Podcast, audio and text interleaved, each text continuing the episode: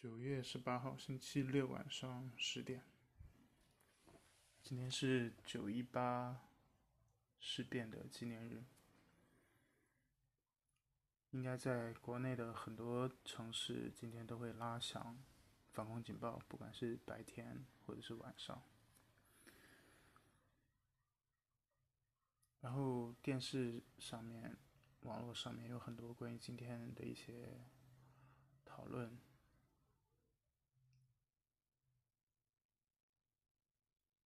我还是比较好奇，类似这样子的纪念日，在台湾会怎么样对待呢？当然，也没有谁好像专门去关注这一部分，在国内的媒体上也不可能知道，除了。国内的媒体之外的地方，到底怎么去关注和讨论这件事情？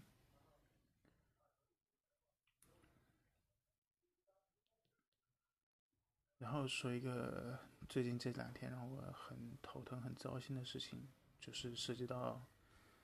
一些公共服务的部门，像是就是主要是国家机关。这些企事业单位之类的，一个是社会公共服务吧，另外一个部分是关于银行服务这种事业单位服务。从我个人的体验来说，非常的不好，就是你主动去联系他们，打他们的电话，永远不可能在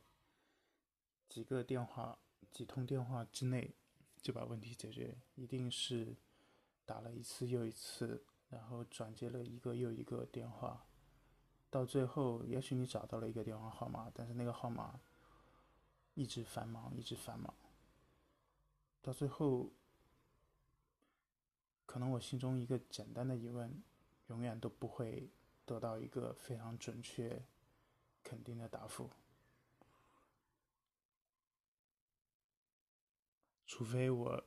本人到现场，到办事机构的现场，也许才能够拿到一个准确的答复。那为什么如果在现场可以拿到的答复，为什么不可以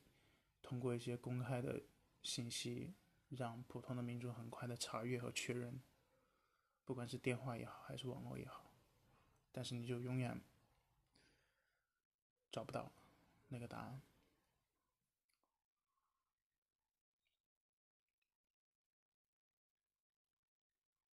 一个部分是你主动去找他们，然后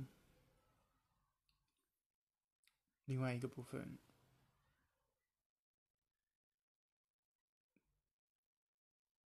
说起来就是，也是从去年疫情开始吧，很多公共服务的部门，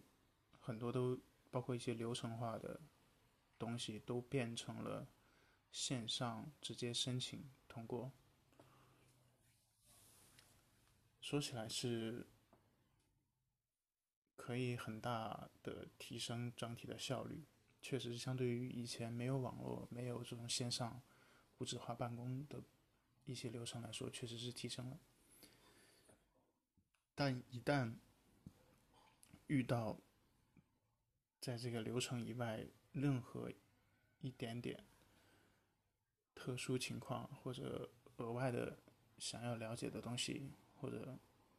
补充的信息的时候，就不可能有人给你答案。你就因为你跳脱了那个流程，跳出了那个步骤。虽然你大体上想要的还是跟这个步骤一样，但是它中间考虑的可能性不充分，导致你就没有办法一次性的把它搞定。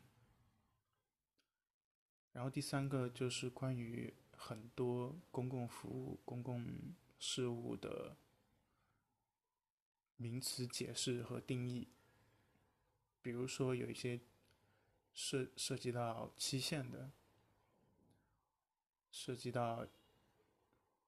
具体的描述的。好像你简单，如果当你不去，你不是作为一个当事人去办理那件事情的时候，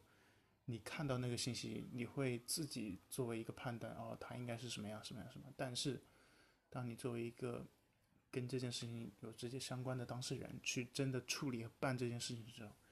你会发现每一个名词的定义解释，跟你预想的都不一样。甚至有可能一个名词有多重解释，甚至是网络上还有不同的这种包含与被包含的关系，你都得不到一个非常准确的定义。这也是导致，即便有了一些最基础的信息、一些关键字的时候，你在网络上搜索。找到的信息依然是不准确的，依然是不全面的。本来以为我们可以花一些时间在网络上自行搜索，那就可以得到答案，但是好像似乎是不可以的。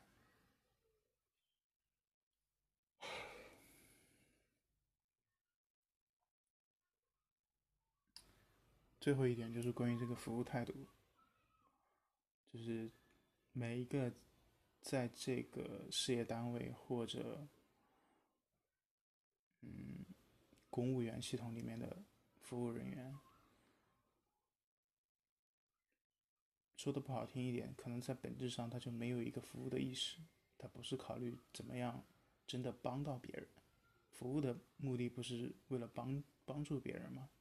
真正的帮到别人嘛？但是很多时候，这些服务人员顶多也就是完成一个任务，他们的回答也就是非常刻板、非常官方书面的语言。你永远没有办法从他们身上得到一个非常准确和明确的答复。看起来很明确，但是他只告诉你。这个回答是基于哪一条哪一款，然后你自己去翻阅原条款，然后你要自己去理解里边说的意思。那又回到了上一条，所有的这些理解和解释，也许跟你想的都不一样。